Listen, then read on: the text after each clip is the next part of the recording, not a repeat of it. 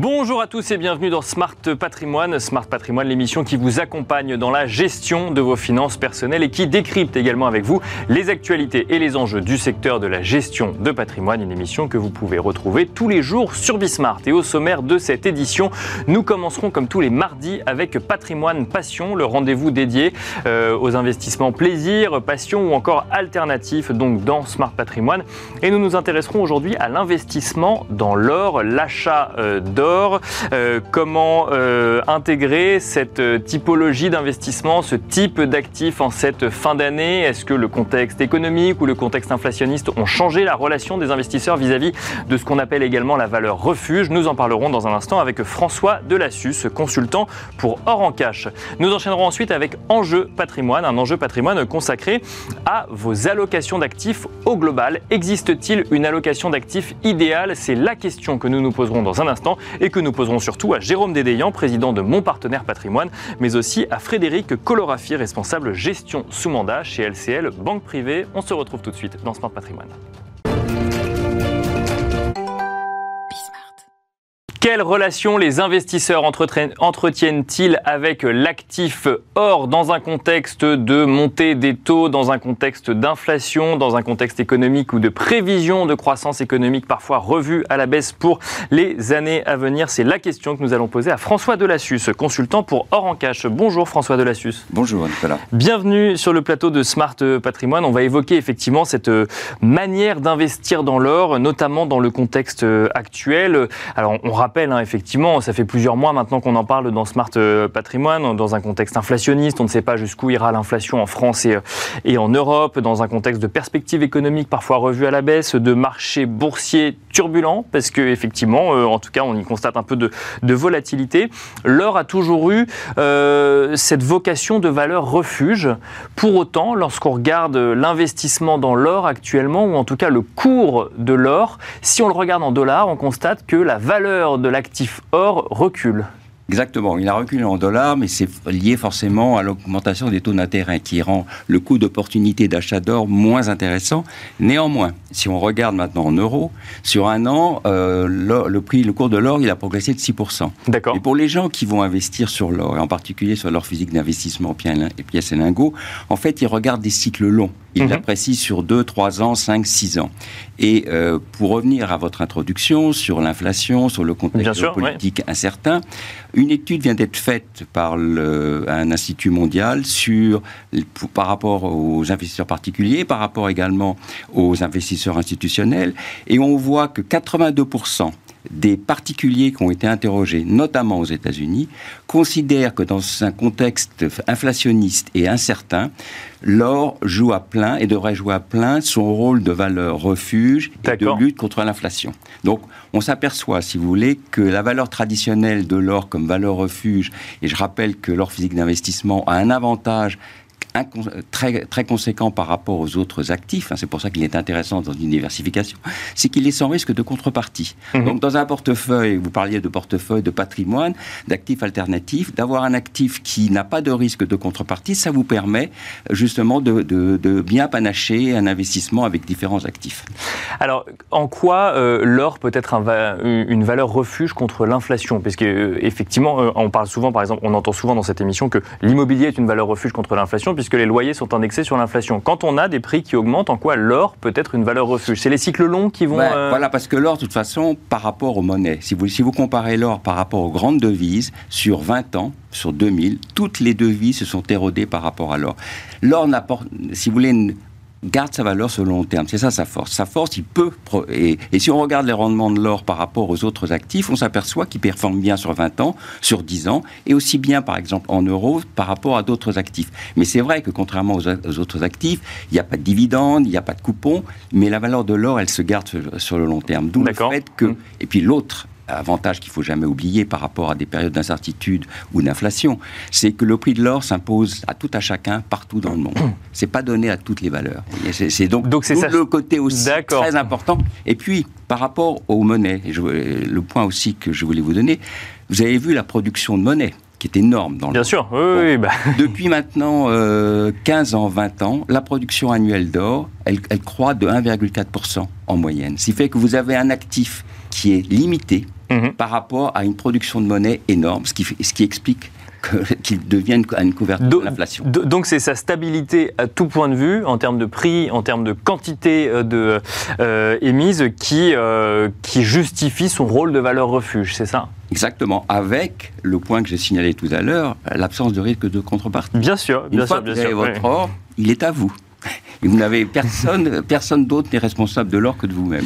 Alors expliquez-nous, euh, François de la Suisse, effectivement, donc, euh, quand, quand, on regarde un graphique sur l'évolution du cours de l'or en dollars, l'or perd de la valeur. Quand on regarde un graphique sur l'évolution du cours de l'or en euros, on y voit des opportunités. Expliquez-nous ce qui se passe. Oui, parce que de toute façon, comme toutes les matières premières, l'or est coté en dollars. Et généralement, lorsque le dollar devient par lui-même une valeur refuge, ce qui a été le cas lorsque les taux d'intérêt ont augmenté, puisque tout le monde a voulu aller investir aux États-Unis, le dollar a augmenté, ça fait baisser les autres devises. Mais en euros, l'euro ayant baissé, l'or, justement, il a gardé sa valeur. D'accord. Voilà une des explications euh, qui est, à mon avis, la plus pertinente. Do donc, j'ai envie de dire, l'investissement en or, alors si on peut parler d'investissement, ou en tout cas épargne, ou volonté de, de diversifier une partie de son patrimoine avec un investissement euh, dans, dans l'or euh, peut être plus intéressant aujourd'hui en euros qu'en dollars, voire intéressant tout bah, court Dans la zone euro, il est intéressant, bien sûr. Dans, dans, presque toutes les autres devises, à part le dollar, il a été intéressant. Mais si on se met sur du euh, court terme, moyen terme, parce que dans le, dans le, si vous voulez, il faut jamais oublier qu'en dollars, depuis entre 2000 et 2012, la valeur de l'or avait été multipliée par 5. Il n'y a pas Mhm. beaucoup d'actifs qui trouvent la valeur multipliée par 5. Donc il faut toujours regarder ça sur des périodes un peu plus longues. Mais c'est vrai qu'aujourd'hui, par rapport aux autres, euh, par, rapport- par Aux au dollar, au dollar, oui. les, les devises euh, comme le- l'euro ou d'autres devises deviennent intéressantes, si vous voulez. D'accord, oui, c'est- pas propre à l'euro, ça peut également euh, correspondre à d'autres devises. Oui, bien euh, sûr. si vous avez la, le, vous savez que les Indiens achètent beaucoup d'or. Mhm. Bon, si la roupie varie à la baisse par rapport au, au dollar, ben les gens vont acheter de l'or. hein.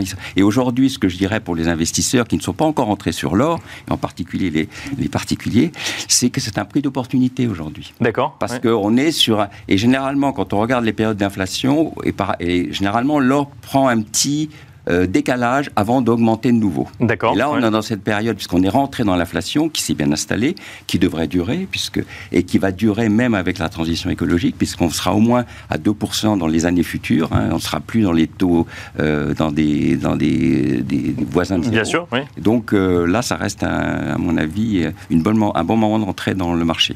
Même si effectivement, ça reste, enfin, la stabilité de l'or, c'est par rapport aux autres actifs, c'est pas pour autant que le prix n'évolue jamais quand même. Ah, bien Euh, sûr, Il peut bien évoluer sûr. à la hausse ou à la Bah, baisse. oui. Exactement, bah, exactement. C'est-à-dire, on le voit sur les ETF. Les ETF, qui est un produit d'or boursier, qui, est très- qui, se, qui s'échange en bourse. Bon, on a vu qu'il y avait des sorties euh, d'ETF. hein. Il y a eu à peu près 277 tonnes d'ETF, de- d'or, pardon, Oui. qui ont été vendues au troisième trimestre. En revanche, 351 tonnes euh, achetées, pièces et lingots, sur le troisième trimestre dans le monde, en particulier en Europe. Et puis, n'oublions pas qu'il y a des gens qui regardent l'or de très près, de façon stratégique, ce sont les banques centrales. D'accord. Les banques ouais. centrales, au troisième trimestre de cette année, ont acheté pour 400 tonnes d'or. C'est le plus gros chiffre de trimestriel depuis euh, 2000. Et alors, comment on interprète que des Eh ben, banques centrales achètent euh, ben, autant d'or euh, Vous savez que depuis 1999, il y a eu un accord, ce qu'on appelait l'accord général de Washington d'agreement auprès des banques centrales, qui avait consisté à dire nous ne vendons plus l'or. Et si nous vendons de l'or, nous le vendrons sur des, des quantités prévues. Depuis 2014, ils ont décidé de ne plus vendre. Celles qui ont de l'or euh, le conserve, celles qui n'ont pas assez d'or achètent. On rachète. Et D'accord. donc, bah, l'idée, c'est de diversifier, si vous voulez, leurs réserves stratégiques. Et l'or a l'avantage, que je disais tout à l'heure, d'être une devise internationale. D'accord. Vous avez, ouais. le, vous avez le dollar, vous avez l'euro, le, le yen n'est pas encore une devise internationale. L'or a l'avantage, que j'ai dit tout à l'heure, d'être reconnu partout. Dans Et donc, c'est quoi? C'est une manière de se prémunir contre le risque de change pour les banques centrales euh, d'acheter de l'or? Il C'est il une manière d'avoir des réserves Je euh, pense que c'est une question de confiance aussi dans la monnaie. D'accord. C'est-à-dire qu'il est, il est très important à partir du moment, puisque la monnaie, la monnaie, c'est une, c'est fiat. hein. Oui, bien sûr. Confiance. hein. Oui, oui, Donc vous sûr. avez confiance ou pas confiance dans la monnaie. Et le fait d'avoir dans des réserves euh, De l'or, centrales ouais. de l'or, c'est un moyen pour les banques de diversifier. Bien sûr, alors Euh, même et- qu'il y a eu Et effectivement... d'avoir ouais. alors euh, aussi cette valeur de l'or qui est très importante, simplement compte tenu du vol- volume global financier dans le monde. L'or n'est pas suffisant, si vous voulez. Donc il faut, euh, parce qu'autrefois, tout le monde avait les talons hein. On l'a quitté pour des raisons assez évidentes d'expansionnisme monétaire. Hein. Donc c'est une manière, en fait, d'avoir un bilan solide quand on est une banque centrale, bah, de dire qu'on a de l'or dans ses réserves. C'est ma, ma, vision. D'accord. Il faudrait poser ça aux, banques, Bien sûr. non, non, mais c'est, Ce que je voulais dire là-dedans, c'est que si vous voyez les banques centrales qui ont de l'or, quand vous êtes un chef de famille, on peut se poser la question pourquoi moi je mettrais un peu d'or dans mon C'était la, c'était la question que j'allais vous poser. Qu'est-ce qu'on fait de cette information quand on est investisseur particulier? Est-ce que du coup ça veut dire qu'il faut avoir dans son patrimoine de manière globale, donc diversifiée, euh, un peu d'or euh, actuellement Vous savez, les experts suisses, hein, qui sont connus comme étant des, quand même, c'est un pays d'or, la, Suisse. c'est pas simplement un pays de, de coffre-fort, mais c'est également un pays d'or. Généralement, ils disent qu'il faut mettre entre 5 et 10% d'or dans son patrimoine. Et puis aujourd'hui, ce qu'il faut savoir aussi, c'est qu'en France, pour un particulier, c'est assez facile de rentrer sur le marché. Vous pouvez commencer à entrer en achetant un lingotin de 2,5 grammes d'or. Ça fait 160 euros aujourd'hui. Donc c'est une... Ça, on ne le possède pas physiquement. Ça, vous pouvez le posséder physiquement, bien physiquement, sûr. Bien sûr. L'idée, c'est soit vous demandez à le faire conserver, mais pour un 2,5, c'est mieux de l'avoir chez vous, parce que c'est quand même pas euh, quelque chose qui va vous poser des problèmes de sécurité. Mais vous pouvez très bien demander également de faire garder votre or et, et à tout moment demander la livraison euh, à l'agence pour pouvoir le récupérer à l'agence chez les, les opérateurs. Une question naïve, mais que certains doivent se poser. Euh, quand on garde son or chez soi, est-ce qu'il y a un risque qui... Est-ce qu'il suit le même, la même variation de cours, la même variation de prix que si jamais il était conservé ailleurs? Est-ce qu'il y a des notions de conservation spécifiques quand on achète de l'or? Non, pas du tout, parce que vous êtes le... L'idée, c'est que le cours de l'or, il, généralement, il suit au plus près, euh, si vous voulez, c'est un cours mondial qui évolue. D'accord. Avoir son or chez, chez soi, si vous avez beaucoup d'or, bien entendu, dans ce cas-là, je vous conseille fortement de faire euh, appel à des professionnels. Voilà, au niveau sécurité, coffre, etc. Vous pouvez le mettre dans la banque. Vous pouvez aussi faire appel à, des opérateurs qui vous assurent la garde au coffre, hein. euh, mais, à, mais, à, tout moment. Alors, ce qui est important quand vous demandez la conservation de votre or, c'est de le faire conserver en France, à proximité, plutôt que de le faire euh, conserver hors des frontières, parce qu'on ne sait jamais. Il vaut mieux s'éviter des complications, si, complications il devait y avoir. Exactement. Merci beaucoup, François de la Suisse, d'être venu sur le plateau de Smart Patrimoine. Je rappelle que vous êtes consultant consultant pour Or en Cash. Merci beaucoup. Merci. Merci à vous également de nous avoir suivis et je vous donne rendez-vous tout de suite dans Enjeu Patrimoine.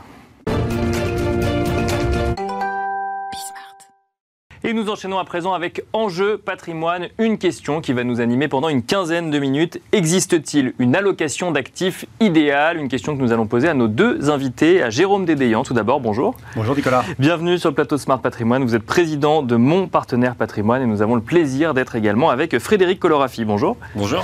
Bienvenue également sur le plateau Smart Patrimoine, vous êtes responsable gestion sous mandat chez LCL Banque Privée. On va commencer peut-être avec vous, Jérôme Dédéian, je vous pose la question tout simplement, est-ce qu'il existe une allocation d'actifs idéal pour les professionnels de la gestion de patrimoine comme pour les particuliers. Alors, pour les professionnels de la gestion de patrimoine comme pour les particuliers, je ne sais pas, mais il y a des gens qui ont essayé de théoriser euh, dans l'histoire une allocation d'actifs idéale. Il y en a notamment deux qui sont très célèbres. Hein. C'est Harry Brown avec son portefeuille permanent et euh, Red Allo, euh, le fondateur du fonds Bridgewater, avec son allocation All Weather, capable de résister à tous les cycles économiques. D'accord. Ce sont des allocations qui ont deux caractéristiques communes. Elles sont fixes dans le temps. Hein. donc on, prend des pondérations fixes entre classes d'actifs et on rebalance à intervalles réguliers pour retrouver méthodiquement cette pondération sans se poser de questions. Quel que soit le contexte économique. Quel, que, soit, le contexte économique, on est toujours investi avec la même allocation et dès que ça se déforme euh, du fait des évolutions des classes d'actifs, on rebalance pour se retrouver sur l'allocation initiale préconisée par l'un ou par l'autre. D'accord. Et la deuxième caractéristique, c'est qu'elles promettent un rendement substantiel, euh, et c'est d'ailleurs à peu près ce qu'elles font en théorie, hein, euh, entre 7 et 8% de rendement par an sur 15 ans, 20 ans, 25 ans, avec une volatilité deux fois inférieure aux indices actions. donc c'est a priori quelque chose de très attractif, si bien entendu on est capable de l'exécuter rigoureusement, et c'est là qu'est tout le problème. Pourquoi Alors, bah, expliquez-nous. Bah, en fait, euh, euh, on va dire que euh, pour exécuter rigoureusement une allocation comme celle-là, on va, on va, enfin, l'épargnant va être soumis ou l'investisseur à un certain nombre de biais. et ces biais vont faire qu'il ne va pas réussir, la plupart du temps, à exécuter rigoureusement l'allocation d'un portefeuille comme celle-là.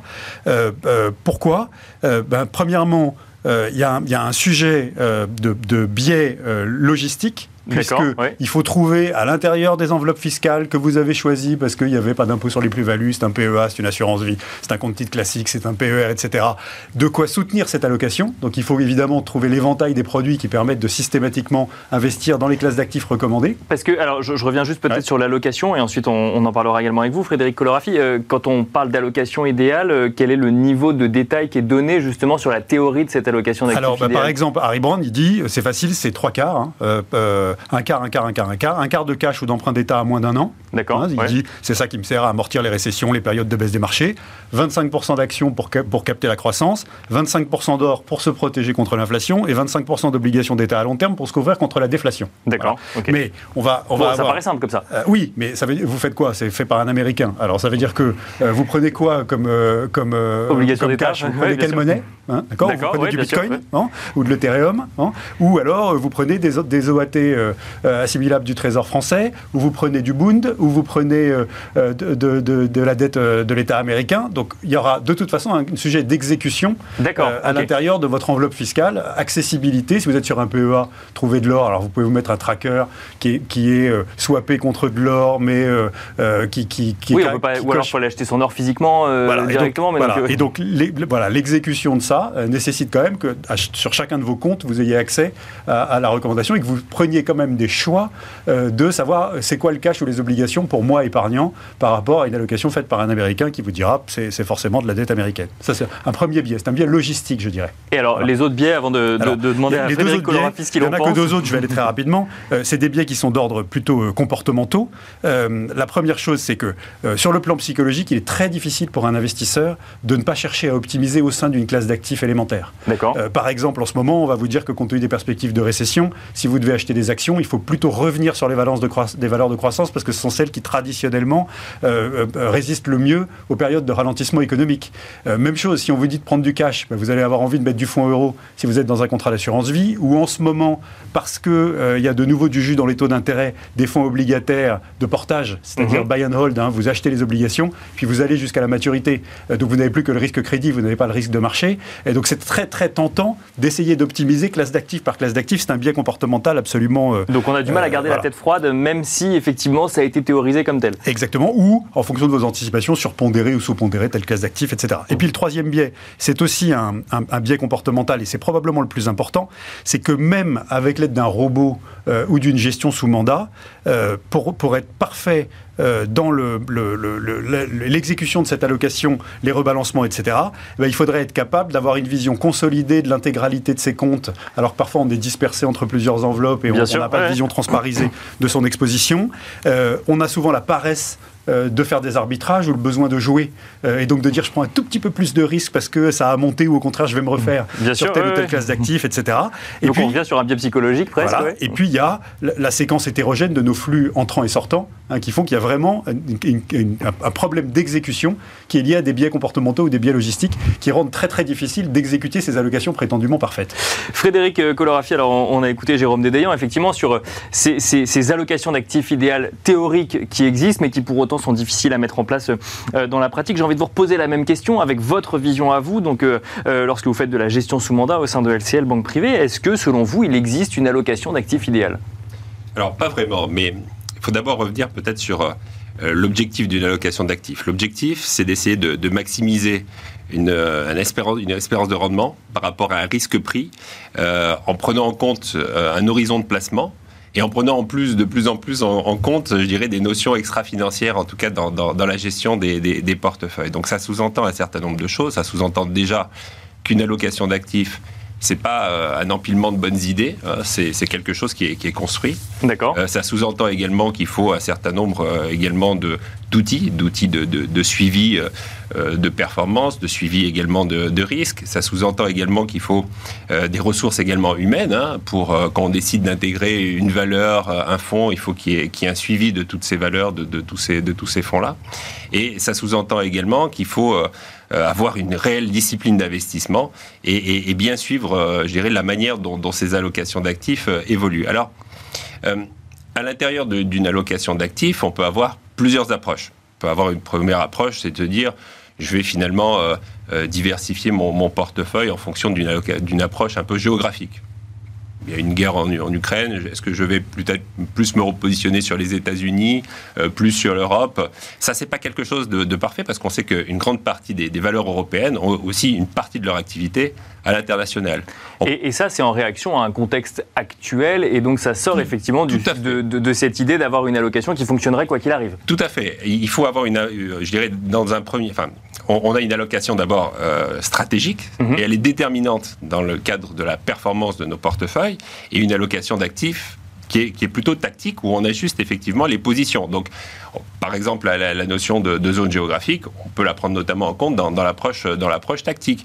Euh, on peut également prendre en compte, euh, je dirais, dans, dans, dans, une allocation, une approche, on va dire, un peu plus sectorielle. D'accord. Dans des périodes de, de, rebond, de, réouverture des économies, de redémarrage économique, est-ce que je dois peut-être plus me positionner sur des secteurs plus sensibles à l'activité, donc plus cycliques, à d'autres moments, peut-être des secteurs plus défensifs euh, Peut-être également une, une approche en termes de style. Est-ce qu'à certains moments, bah, le, style value dont parlait Jérôme value, euh, quand, en fonction de l'évolution des taux, en fonction du scénario économique qu'on peut avoir, euh, c'est pas, on, ne va pas forcément mettre, l'accent plus sur des valeurs de croissance ou, à d'autres moments un peu plus Parce que là, vous rentrez euh, effectivement, si je reprends l'idée des, des du 4 quarts hein, dont vous nous avez parlé tout à l'heure, c'est effectivement quand on regarde sur la partie action, quand on ouvre finalement cette partie action, il y a beaucoup de styles différents de gestion et de manières d'allouer ces actifs sur les marchés actions c'est ce que vous nous dites. Tout à fait. Et donc, est-ce que est-ce qu'on a quand même une manière idéale de se prémunir contre le risque et d'aller chercher un peu de rendement?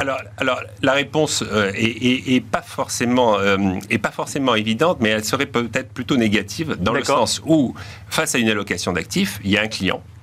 Et euh, bah, il faut connaître son client. Et chaque client va avoir une durée d'investissement qui peut être différente, va avoir un profil de risque qui peut être différent, va pouvoir éventuellement prendre en compte un certain nombre de, facteurs de durabilité, en tout cas dans, ses investissements. Donc, on ne peut pas avoir une allocation d'actifs type pour euh, tous les clients à n'importe quel moment.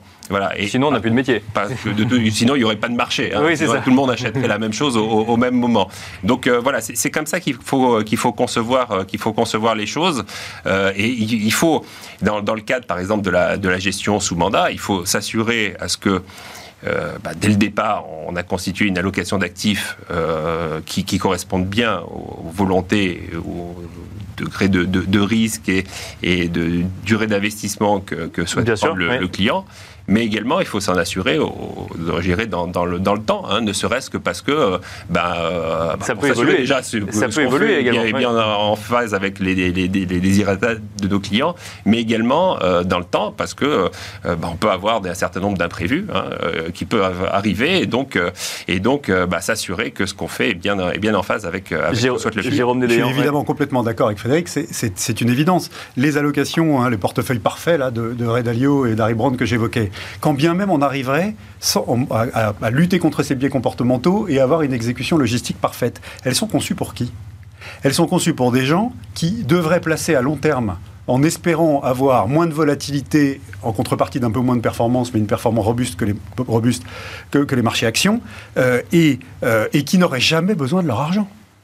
Oui, et qui aurait un horizon de temps infini. Donc ça n'a aucun sens. Et donc, donc ça n'est pas adapté à une utilisation et donc, Comme le dit très bien Frédéric, l'allocation d'actifs idéal, elle est d'abord en face d'un client, hein, d'un investisseur qui a son projet. Et, donc, on commence par diagnostiquer le projet. Le projet, c'est évidemment un horizon de temps. Il est essentiel. Si vous avez euh, besoin de placer votre argent à 3 ans parce que vous aurez besoin de l'utiliser dans 3 ans, c'est pas du tout pareil que si vous le faites pendant 10 ans ou dans 20 ans parce que c'est pour un objectif de transmission du plus possible à vos enfants parce que vous n'avez pas besoin de cet argent, vous ne croyez pas en avoir besoin.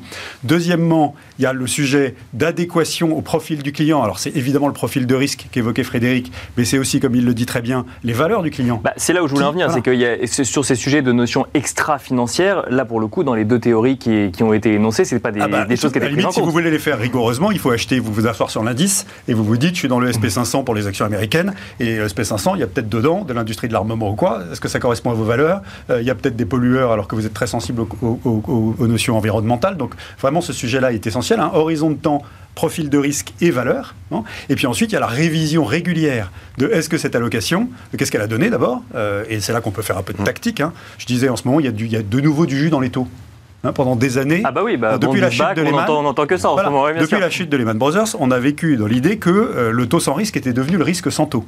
Et en fait, on est aujourd'hui dans une logique où si vous avez une échéance fixe devant vous, eh ben vous pouvez vous asseoir sur des fonds de portage obligataires qui vont vous rapporter plus que du fonds euro euh, en, évacuant le risque de marché pendant la période puisque vous êtes sûr d'aller jusqu'au bout. Frédéric euh, Colorafi, alors effectivement la question c'est existe-t-il une allocation d'actifs idéale? On a bien compris que non. Pour autant, il y a quand même un terme qu'on entend tout le temps quand il s'agit d'investissement, c'est la diversification. Est-ce que ça au moins c'est quand même une base qui peut être donnée à tout type d'investisseurs, quelle que soit la stratégie derrière, c'est ayez euh, une allocation d'actifs diversifiée Oui, alors il y a un certain nombre de, règles de, bon sens. La diversification, alors ça marche pas tout le temps, hein, parce que par exemple, on l'a vu euh, en, 2021, quand on avait des indices qui montaient très très fortement parce qu'ils étaient très concentrés sur des valeurs de croissance, si vous êtes très diversifié, euh, vous, vous passez à côté euh, d'une partie de, la hausse. Mais, mais c'est un choix.